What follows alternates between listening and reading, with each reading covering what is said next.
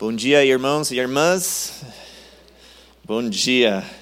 Vocês estão um pouco mais vivos do que o grupo das 8 horas hoje da manhã. Eu achei bem cedo para um culto, hein?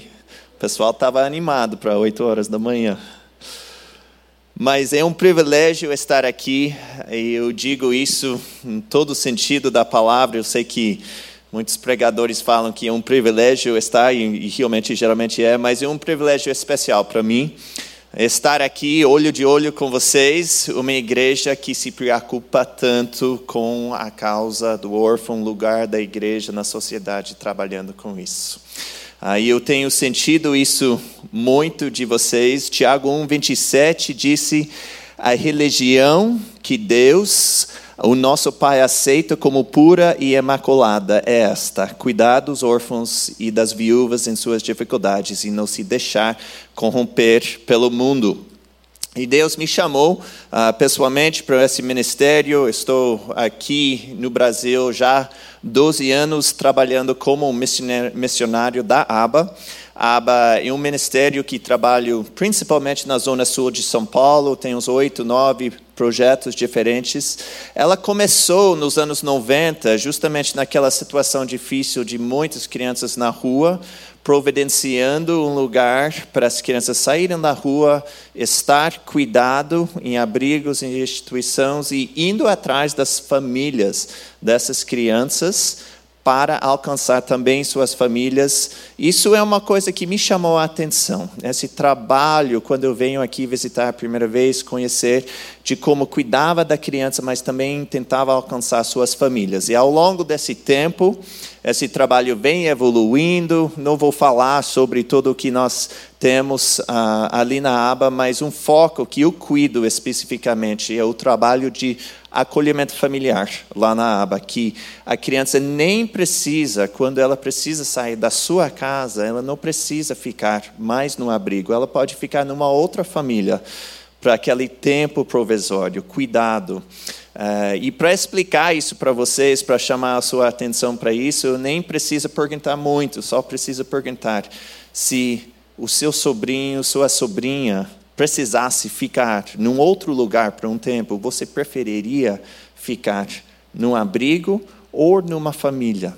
E lógico, você iria escolher uma família. Isso quando nós temos muitos abrigos que fazem um bom trabalho também. Nós temos um abrigo, eu conheço vários, alguns aqui perto mesmo, com pessoas comprometidas fazendo um trabalho excelente. E eu entendo que sempre vai precisar, para certas situações, abrigos para cuidar de crianças, mas quando a criança possa estar numa família, por que então nós não separamos essas famílias para cuidar?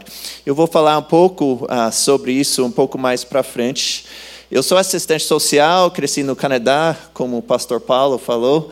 Uh, tem um irmão canadense, eu tenho um irmão brasileiro. Uh, agradeço muito sua amizade, pastor Paulo, e sua paixão, e sua, seu coração. Estudei nos Estados Unidos, foi onde eu conheci minha esposa, Fernanda. Eh, ela é brasileira, é daqui de São Paulo, eh, e foi o gancho que Deus usou para me trazer para cá. Nós temos cinco filhos. Eh, minha filha Naomi, que está aqui comigo hoje de manhã, os outros não poderiam vir. E nosso menino Caleb, só falando sobre ele, ele está aí na frente. Ele está com Jesus hoje. Ele terminou uma luta com câncer uh, uns seis meses atrás, agora foi em maio. Isso foi uma outra maneira que essa igreja teve um impacto pessoal sobre minha vida, eh, pois um dos oncologistas, a doutora Natália, uh, que lutou bravamente para a vida dele, faz parte também de vocês, junto com o esposo, a filha e tudo. Então, isso é uma, é uma ligação. Mas durante esse período de trabalho, especialmente esses últimos três, quatro anos, eu comecei a ouvir, ver o nome do Conto de Novo nas redes sociais, uh, do ENSEC, ouvi o nome da Maria José, ela que deu o vídeo aqui hoje da manhã, e eu percebi um trabalho bem feito, com paixão, e eu quis conhecer, nós marcamos uma reunião e nós descobrimos junto que nós compartilhamos uma paixão, que era envolver, chamar a igreja para seu papel na sociedade, de cuidar da causa do órfão. E aí sim, nós iniciamos, como o pastor Paulo falou, uh, o MDO, e pegamos o nome de Isaías, Isaías 1,17, tiramos o nome do movimento que fala: aprendem a fazer o bem, busquem a justiça, acabem com a pressão, lutam pelos direitos do órfão, defendem a causa da viúva. E aí fizemos nosso primeiro congresso aqui nesse lugar em 2018, uh,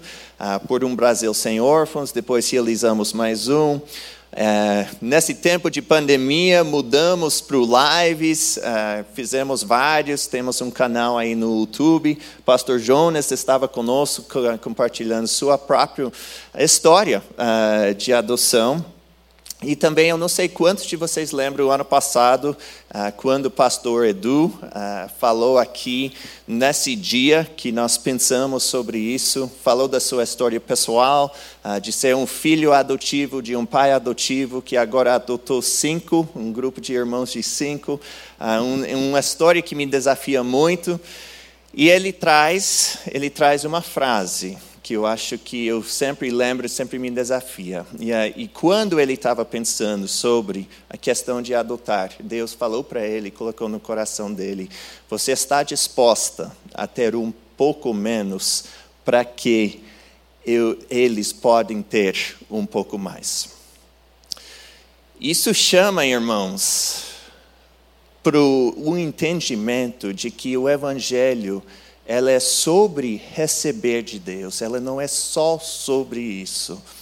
Então, você está aqui e você vai receber coisas boas de Deus hoje, mas também eu quero que nós juntos, eu, que nós sejamos desafiados conhecendo esse amor de Deus e sabendo que esse amor, o coração de Deus, é que esse amor espalha através de nós, através das nossas vidas para muitos outros. Então, eu pego esse título para minha fala aqui hoje de manhã: Eu sou amado, a igreja e o cuidado com o órfão.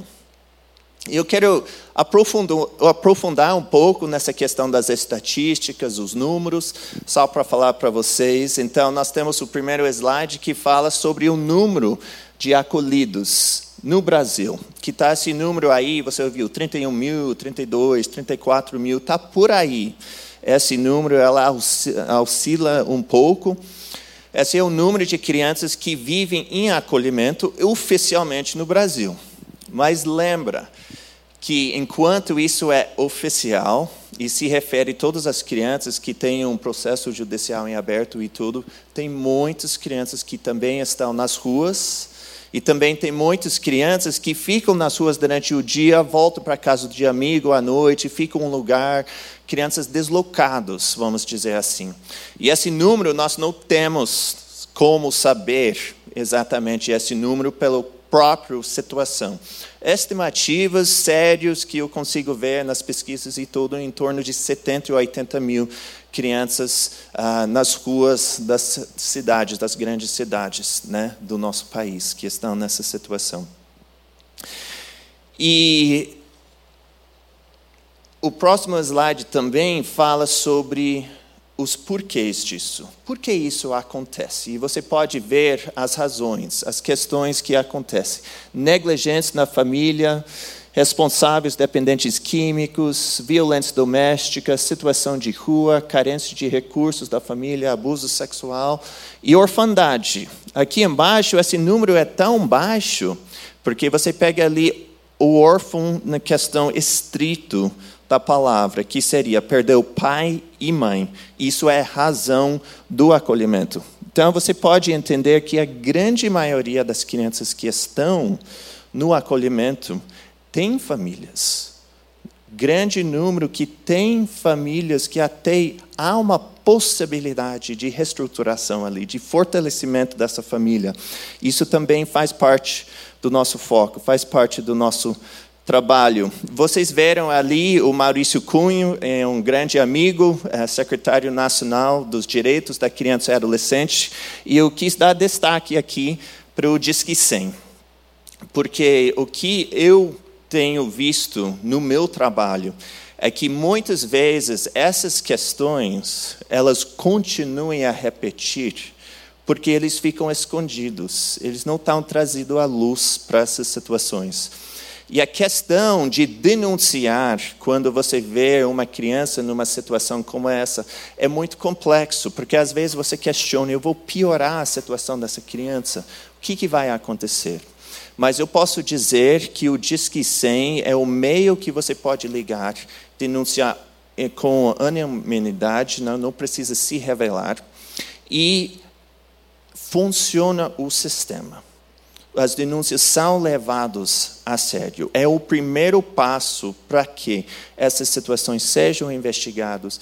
E a gente sabe que muitas vezes alguém que abusa uma criança, que negligencia uma criança, que esses ciclos podem se repetir várias vezes ao longo da vida de uma pessoa. Então, nós temos que ser proativos como igreja, com o nosso lugar dentro da sociedade para envolver nisso. Não sei qual foi a sua reação para esse número de 30 mil crianças que estão ah, no acolhimento.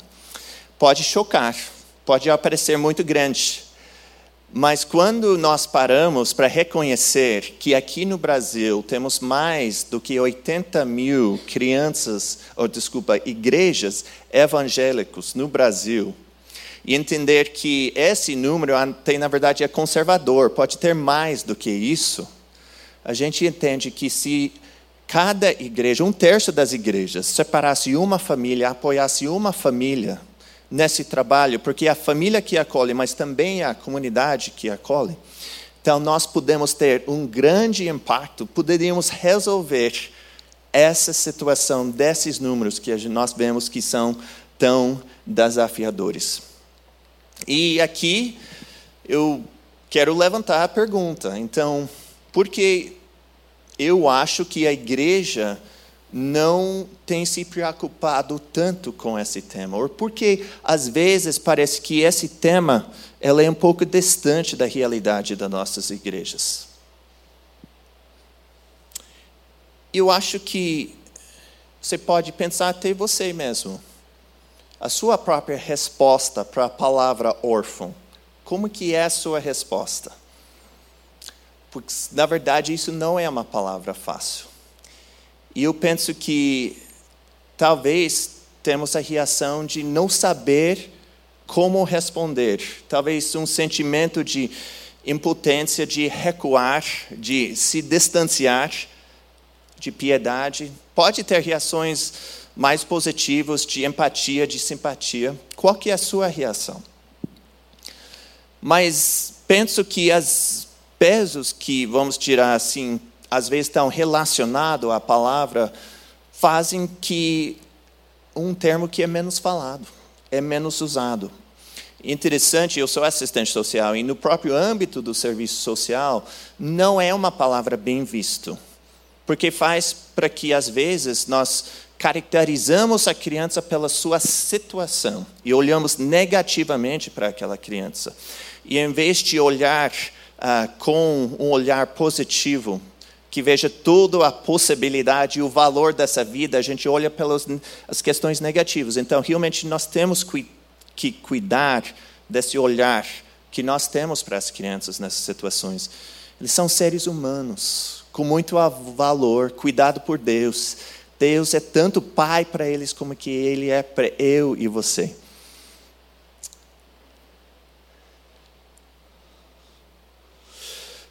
Mas interessante que essa palavra ela é muito usada na Bíblia. E quando nós vamos para ver a questão do órfão na Bíblia, Deus ele não usa dentro da palavra dele a palavra órfão especificamente para aquela questão estrito que eu falei de órfão de pai e mãe. E algo que eu tenho aprendido junto nas conversas com Maria José e que nós temos falado é, é como no Antigo Testamento essa palavra ela é usada especificamente muitas vezes para crianças que perdem o pai. Inclusive, temos na a palavra no inglês fatherless, que seria sem o pai, que não tem uma tradução direto para o português. Isso aparece muito no Antigo Testamento também. E eu acredito que a palavra de Deus, ela traz isso, porque se você é uma criança naquela sociedade lá atrás, que era uma sociedade patriarcal, quando você perde o pai, você perde todo o cuidado, a proteção, provisão, nome, identidade que ter pais naquele momento significava. Então, a palavra de Deus, ela direcione para um olhar não somente para crianças que perderam o pai e mãe, para aquelas crianças que, através da sua situação de separação das suas famílias, eles experimentam na pele o que é viver diariamente sem a presença de uma família. Eu posso falar para vocês, depois dos 19 anos que eu tenho trabalhando com organizações, instituições, lugares que trabalham com crianças que estão nessa situação, que o desejo número um deles é de ter família. E eles podem ser muito bem cuidados, com teto, com roupa, com cama, com cuidado e tudo. E aí vem a pergunta, tio, quando você vai arrumar uma família para mim? Quando vai ser minha vez? Quando eu vou conseguir minha família? Quando eu posso voltar para minha mãe, meu pai, mesmo que eles saíram de uma situação muito difícil e desestruturada. E tem uma, uma história muito emblemática para mim, uh, que aconteceu uns anos atrás. Eu estava trabalhando na ABA, era o assistente social lá do abrigo, e foi uh, pegar um menino, um rapaz que tinha ido na escola. Fui buscar ele, era um dia normal, vou chamar ele de João. E a gente estava ali, eu estava chegando no, no, portão, ele estava saindo junto com os amigos, aquela bagunça, tudo. E os amigos meio olharam para ele, olharam para mim, ficou com aquela pergunta no ar, porque eu, eu pareço tão brasileiro, né? Eu, eu, tenho essa cara, né? Na verdade, eu ando nas favelas e o pessoal lá acha, a primeira reação é ele é policial. Isso vira muito complicado a maioria das vezes. Mas a gente estava aí e, e eles olharam, e eles falaram para ele: Ele é seu pai? Meio ficou parado ali e aí ele disse assim: Sim, ele é meu pai. A gente virou aos lados e a gente saiu andando junto. Eu quieto, só deixando ele andar. E aí ele fala assim: Eu sempre quis saber como iria sentir para poder falar isso. aquilo sentou comigo. Viver com isso. E o que, que o Evangelho tem a ver com isso? Porque nós que conhecemos Jesus devemos nos preocupar com isso. Como a igreja pode fazer uma diferença? E eu acredito que a chave é de reconhecer de quanto nós somos amados por Deus e como esse amor chegou para nós, que nós podemos sim entender e estar juntos trabalhando nessa situação. Pega suas Bíblias, seu aparelho, seu aplicativo, nós vamos abrir em Isaías 49 e nós vamos passar um tempo juntos agora olhando a palavra de Deus e deixando a palavra de Deus nos desafiar. Como família, nós estamos em Isaías agora. É, nós temos lido desde o começo, a gente está lendo todas as manhãs e a gente vai conhecendo esse profeta Isaías. Eu gostaria muito de ter conhecido ele no dia, no, no vida real. Ah, ele parece um, uma pessoa muito, uma figura muito interessante. E neste momento, no 49, é um momento em Isaías, como, como um livro começa a mudar. E ele começa com algumas é, profecias e olhares mais amplas. E neste capítulo, ele olha para frente. Ele está nesse momento, é, o reino de Israel já estava dividido no norte e do sul, ele está falando mais com o sul, mas não tinha acontecido ainda o cativeiro dos 400 anos lá na Babilônia. Então, ele vai escrever para as pessoas que estão voltando desse cativeiro, mesmo antes que tinha acontecido. Também tem algumas outras características desse capítulo que são muito interessantes. É o momento em que ele começa a falar sobre o servo de Deus, que hoje podemos olhar para trás e reconhecer que ele está falando de Jesus. E também é o momento em que ele abre a visão. Ele não está falando mais somente sobre os israelitas, mas também sobre os gentios e sobre todos os povos do mundo. Então vamos entender é, como são essas pessoas, que como estão, que estão voltando desse cativeiro e vai levando em, em equilíbrio, um balanço assim, os promessas de Deus em um lado e como essas pessoas estão sentindo no outro lado. Vamos ler junto, começando em versículo 8, capítulo 49. Assim disse o Senhor: No tempo favorável eu lhe responderei, e no dia da salvação eu o ajudarei.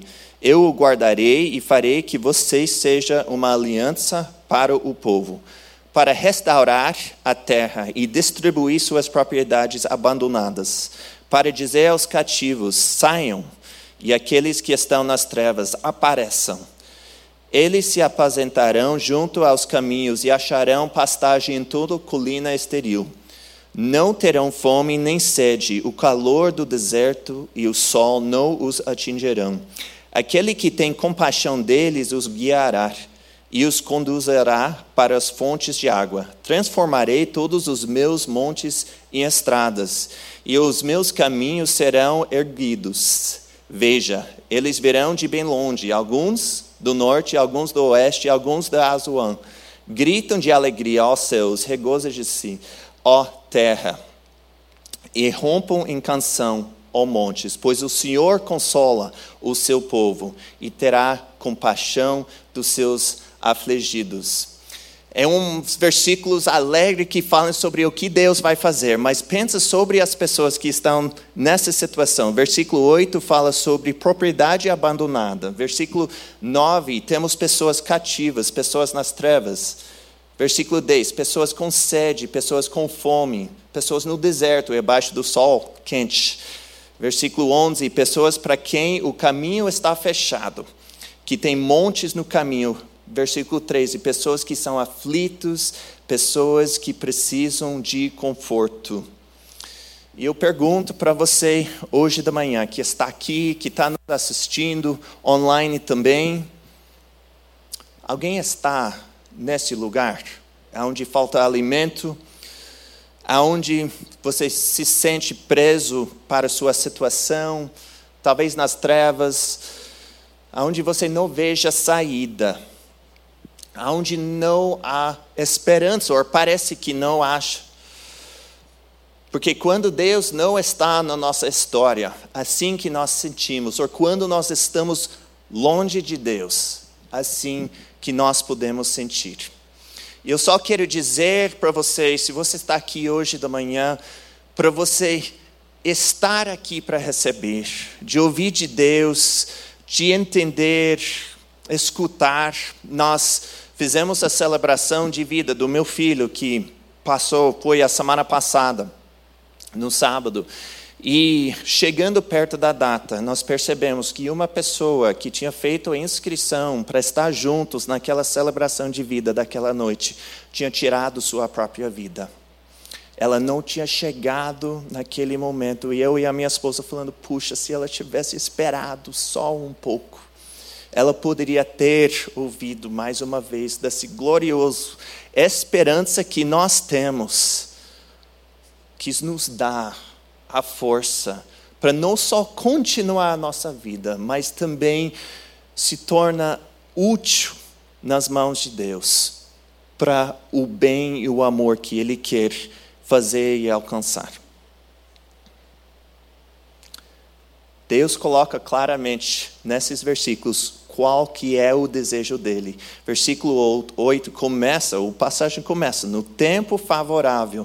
Tem uma outra tradição que fala no tempo do meu favor, no dia da salvação. Aí vem os verbos ajudarei, guardarei, farei, que você seja uma aliança para o povo.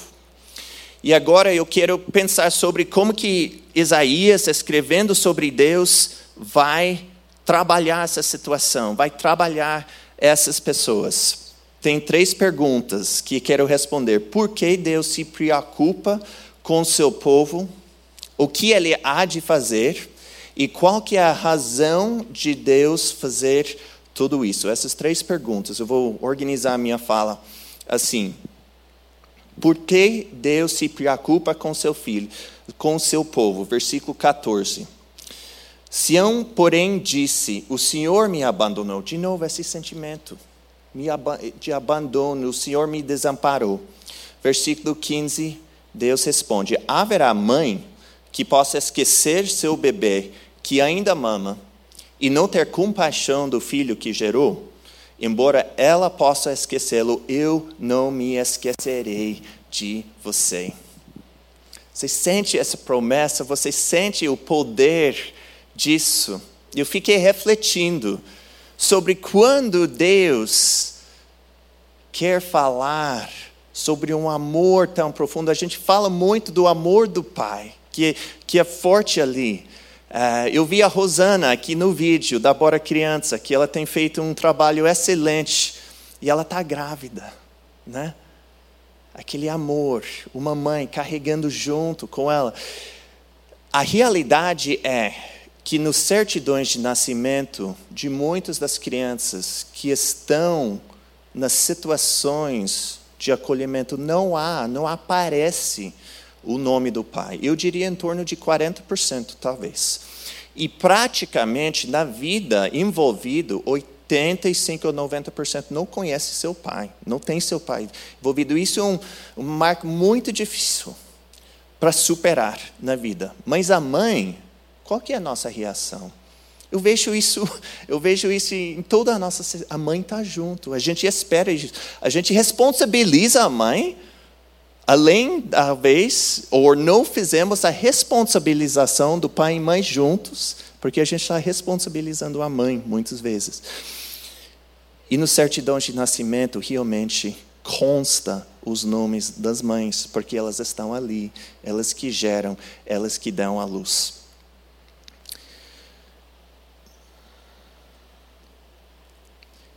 Mas há situações, e é interessante que esse versículo traz isso, porque ela fala, mesmo se pudesse. Há situações que acontecem. É, recentemente, no serviço de acolhimento familiar que eu coordeno, nós recebemos uma criança nascido abandonado em via público, né? Isso é forte. Isso é forte. Nós nem sabemos até hoje quem era a família dessa criança. Aconteceu isso três vezes com outro serviço de acolhimento familiar nos últimos meses também. Isso acontece na nossa sociedade. É a realidade de algumas situações. E foi interessante numa dessas situações, porque quem escolhe o nome? Quando a criança é abandonado quem escolheu o nome? No nosso país é o juiz. A criança é levada para o serviço de emergência, etc. E nessa situação, a juíza deu, eu achei muito emblemático disso. Eu fui tocado. A juíza deu o próprio nome dela para essa criança. Aí, o sobrenome, ela colocou o nome do nosso país. Aqui, como que ela estivesse falando tem crianças no nosso país nessa situação e eu me preocupa com isso. Ela deu o nome.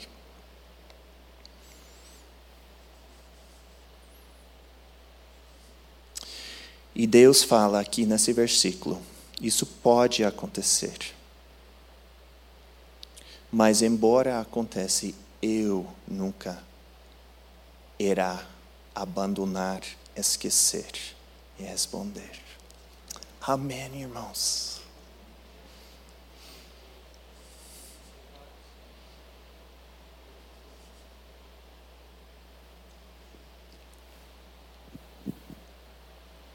Não importa o que nós passamos, não importa o que nós enfrentamos nas nossas vidas, Deus não nos larga, Ele não solta a nossa mão, graças a Ele. E ele continua no versículo 16. Ele fala: Veja, eu gravei você, seu nome nas minhas mãos. E eu penso sobre o prego que passava pelo mão, fixando ele naquele cruz, deixando aquela marca. E ele está com aquela marca ali. E meu nome está ali. E se você conhece ele, seu nome está ali também. Isso é cuidado, esse é amor. E quando nós, como assistentes sociais, olhamos, avaliamos uma família, entender se uma criança vai poder ou não ficar na sua família, a gente considera duas coisas: o cuidado e o amor que tem ali, tem, e se a família também consegue providenciar a proteção. E olha o versículo 16 no final: Seus muros, ele fala, estão sempre diante de mim.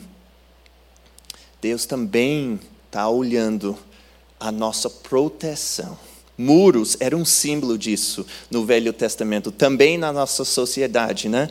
Ah, eles também são símbolos disso. E Salmo 139, 5 diz: Tu me cercas por trás e pela frente, e pôs a tua mão sobre mim. Ele nos protege. A segunda pergunta: o que ele há de fazer? Então, ele nos ama. Nós podemos sentir a profundeza do amor dele. Mas o que ele há de fazer? Então, que, aonde Isaías vai pensando com esses versículos enquanto eles vão passando aqui? Interessante que ele vai para o lado da restauração de relacionamentos e família. Versículo 17: Seus filhos apressam-se em voltar, e aqueles que a despojaram afastam-se de você. Erga os olhos e olha ao redor. Todos os seus filhos se ajuntam e vêm até você. Juro pela minha vida que você se vestirá deles, todos como ornamento, você se vestirá deles como uma noiva, declara o Senhor. Ele está interessado em restauração, em relacionamento não importa o que você tem enfrentado, como está seu relacionamento com seu esposo, com sua esposa, com seus filhos. As nossas vidas a gente enfrenta lutas, né? Não é que nós temos relacionamentos perfeitos em nossas famílias, não. Nós todos somos pecadores e nós levamos junto conosco os efeitos disso. E há pesos que vêm e muitas vezes não é fácil. Mas os mandamentos do Senhor, o coração dele está para restauração, está para trazer de volta. Filhos são herança do Senhor. Salmos 1, 27, 3 a 5 fala: Os filhos são herança do Senhor, uma recompensa, uma recompensa. Nossos filhos são uma recompensa que Ele dá como flecha nas mãos do guerreiro são os filhos nascidos na juventude. Como é feliz o homem que tem a sua aljava cheia delas. E que eu pergunto se você valoriza isso. Se você valoriza seus filhos, a possibilidade de ter outros filhos.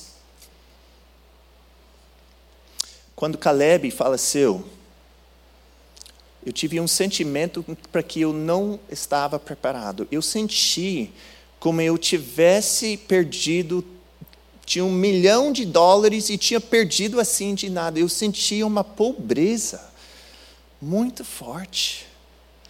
Tinha um amigo, missionário de longa data, já tem mais do que 80 anos, e ele veio conversar comigo. Primeira coisa que ele falou, porque ele tinha perdido o filho, o filho com 20 anos, foi a mesma coisa, Delton. Eu me lembro de ter sentido uma pobreza.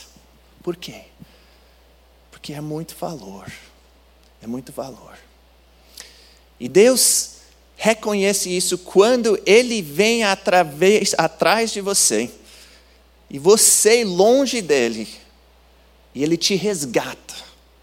Né? Nós também podemos reconhecer esse valor que tenha nossas, nossos filhos e filhas. E há meios de ganhar filhos que não são do sangue. Eu tenho visto Deus em maneiras várias trazendo, compondo famílias, para que outras crianças que não têm, que não estão em família, possam experimentar isso. Salmo 68, 5 fala, é uma fala tão claro: Deus coloque o solitário em família. Isso é o plano dele. Então, quero trazer esse desafio. Versículo 18 usa as palavras: erga os seus olhos. Então, faça isso. Não fisicamente, mas espiritualmente. E pensa: como Deus está falando comigo sobre esse tema de restaurar, restaurar, de crescer. Quem são esses filhos? Versículos aqui falam em todos, todos os filhos, para, nem, para não faltar nenhum. Como que é isso para vocês se seu filho está longe de Deus? Ou talvez já faleceu, talvez não conheceu ainda. Que, que, que Deus está falando com você neste momento? Deus te ama e porque Ele te ama tanto, Ele trará restauração na sua família. Isso nos leva aqui nesse último versículo, essa última pergunta então. Qual que é a razão de Deus fazer tudo isso? Qual que é a razão? Por que há esse, esse trabalho nele para essa restauração acontecer e tudo? Os versículos 19 a 22, começando com 19: Embora você estivesse arruinada e fosse abandonada, e sua terra fosse arrasada, agora você será pequena demais para o seu povo. E aqueles que a devoraram estarão bem distantes.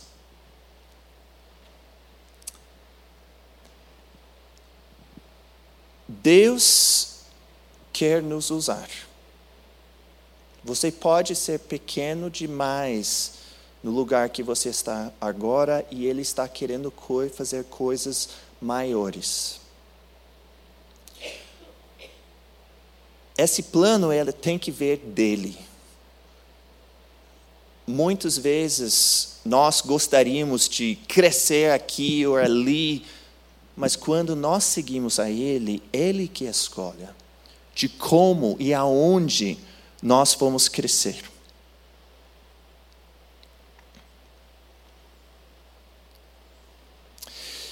É fácil pensar, às vezes, pensando sobre a questão de fazer uma diferença, que são as pessoas que ficam na frente aqui, que podem ter um grande impacto, que pode falar, tocar em vidas e etc. Mas eu tenho percebido que no reino de Deus são as pessoas que servem, são as pessoas que com humildade olham o jeito que Deus olha e vê as pessoas que precisam. E quando eu penso sobre isso, eu penso sobre as famílias acolhedoras com quais eu trabalho. Porque geralmente são pessoas que servem, que não ficam muito na frente, talvez que são mais para trás. Mas eles olham e eu falo, eu iria conseguir cuidar de uma criança. Eu iria conseguir fazer isso. Eles sabem que não será difícil. Especialmente no área do acolhimento familiar, vai cuidar provisoriamente para uma criança, porque sabe de quanto isso faz bem para uma criança e depois vai deixar ir para frente, porque o trabalho é geralmente feito para a criança voltar para sua família ou ir para a adoção. E aí eu vou sofrer, eu vou ter que soltar aquela criança. Mas eles entendem, eles sabem de quanto bem eles podem fazer e como que eles vão deixar uma marca na vida dessa criança para sempre.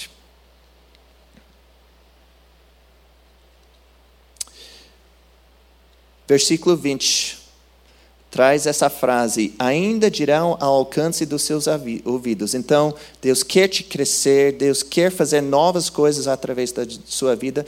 Isso vai acontecer na sua vida. Não vai ser para a próxima geração. Versículo 21. Há essa expressão, e eu tenho ouvido isso, né? Mas como assim? Como isso aconteceu comigo? E há esses questionamentos: de onde veio isso? Quem me gerou esses filhos? Quem os criou?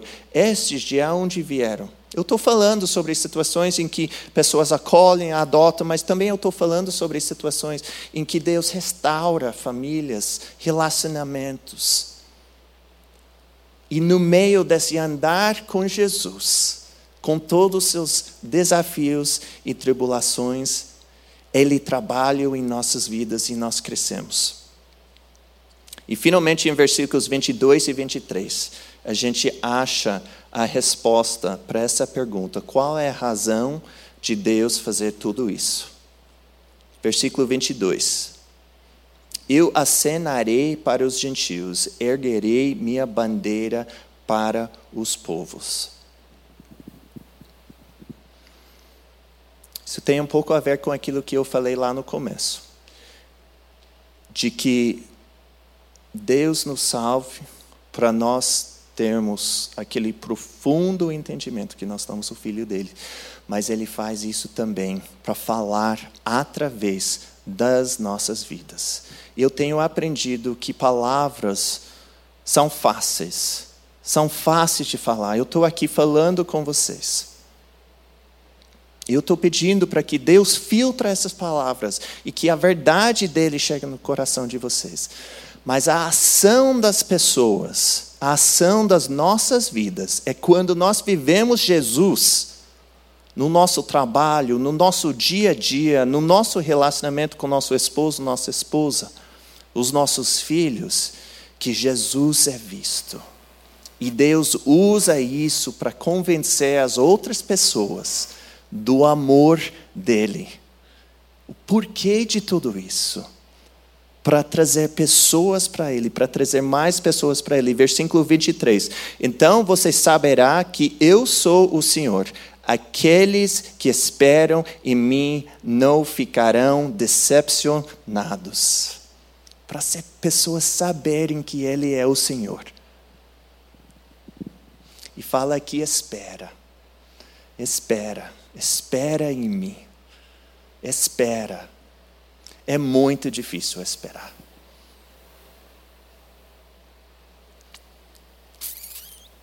É muito difícil segurar quando nós queremos a resposta agora para aquilo que nós estamos passando. Mas Ele não decepcione. Você terá as respostas, esperam nele. Deixe ele fluir através da sua vida. Efésios 1:5, em amor ele nos predestinou para sermos adotados como filhos por meio de Jesus Cristo, conforme o bom propósito da sua vontade. 1 João 14:19, nós amamos porque ele nos amou primeiro. Eu quero fechar aqui uh, comentando que eu não sei como Deus falou com você hoje. Talvez você precisava sentir o amor dele, saber de quanto ele te ama, saber de quanto você é querido por ele. Talvez você precisava ouvir que Deus é um Deus que restaura os nossos relacionamentos, que trabalha em nossas vidas, que é com Ele, através dele, convida Ele para esse trabalho dentro da sua vida.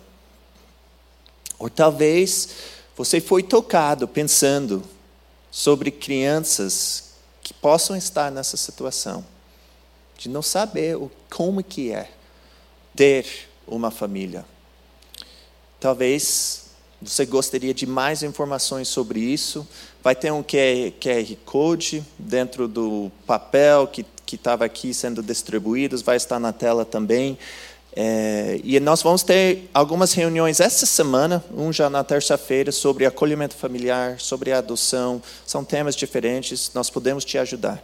Se você tiver essa reação prática para aquilo que eu estou falando hoje.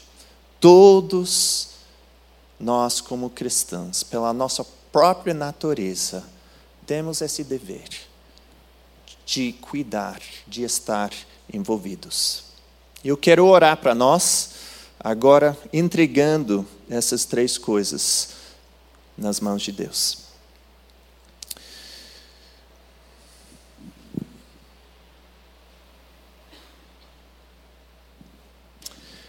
Pai, eu te agradeço por esse tempo que nós tivemos aqui juntos hoje da manhã. É um momento precioso que nós podemos estar na sua casa, momento que nós colocamos as coisas que nos pressionam para os lados e a gente consegue ter um olhar direito para teus olhos, vendo o teu coração. E hoje da manhã nós sentimos o seu coração para nós, de quanto nós estamos amados por ti. E é bom refletir sobre isso. Porque às vezes as coisas pequenas, elas crescem tanto que parece que eles são as coisas importantes, quando não é nada disso. O Senhor quer nos trazer de volta para ter o simples amor. E o Senhor quer nos lembrar que é por isso que o Senhor mandou seu próprio filho, enviou seu próprio filho para morrer na cruz, para pagar o preço, para que nós pudéssemos ser salvos do nosso coração pecaminoso, dos nossos pecados, Pai. E assim, nos tornamos filhos teus. E saber como que é ter um pai que nunca nos abandone, que nunca esquecerá de nós. Só quero deixar o meu louvor, Pai, meu agradecimento junto com esses meus irmãos. Sabendo que quando nós então estamos nesse lugar, estamos num lugar perfeito para o Senhor cuidar de nós, trabalhar em nossas vidas e nos dar tudo o que nós precisamos para viver para Ti e para espalhar o Teu amor aqui nesse mundo, Pai. Com todo o meu coração eu te agradeço, Pai. Em nome de Jesus.